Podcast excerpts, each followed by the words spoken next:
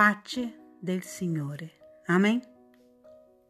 Ognuno di noi ha una determinata sensibilità.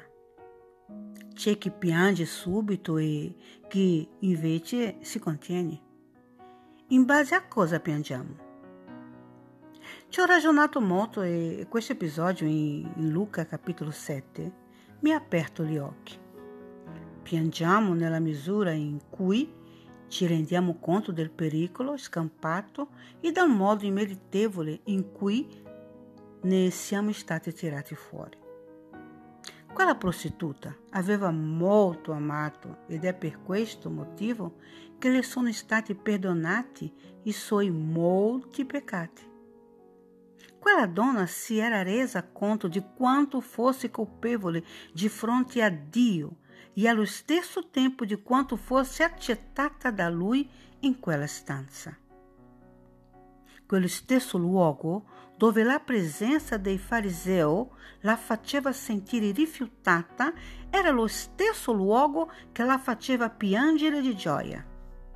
Perché alla presenza del principe della pace lei aveva trovato riposo dai suoi affanni. Chissà quanto senso di colpa ha sopportato quella donna. Quante angherie subite dal popolo e dai farisei. Nessuno lhe aveva mai teso la mano per condurla al Signore. È dovuto intervenire Dio incarnato per farla sentire accettata. Così, libera da ogni peso, ha deciso di fare quello che il fariseo non aveva fatto. Ha baciato Gesù, tanto. Lo ha baciato sui piedi, umiliandosi sapendo di non meritare nulla. Non aveva nulla da offrire. Anzi, anzi sì, una cosa ce l'aveva, le lacrime. Quelle lacrime sono cadute per terra, ma sono salite in cielo dove il Signore, pieno di gioia, aveva recuperato l'anima, un'anima che da tempo era arida e vuota, ma ora finalmente libera e viva.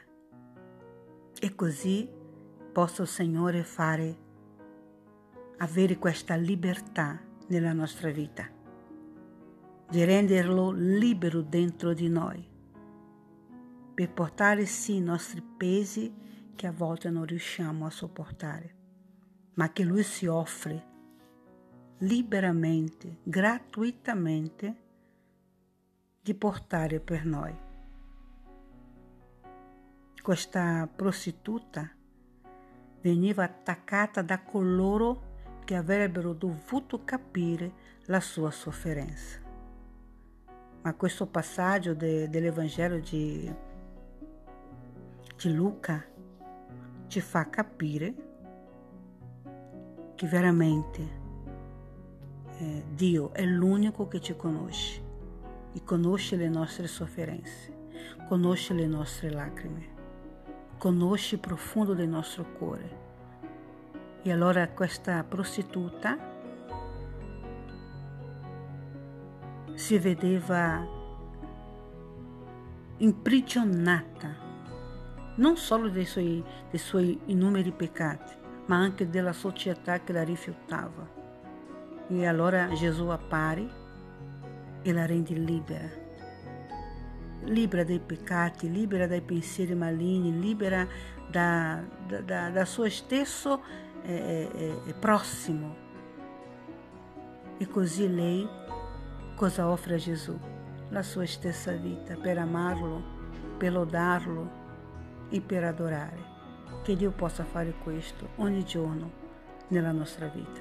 Restiamo tutti nella pace del Signore. Amen.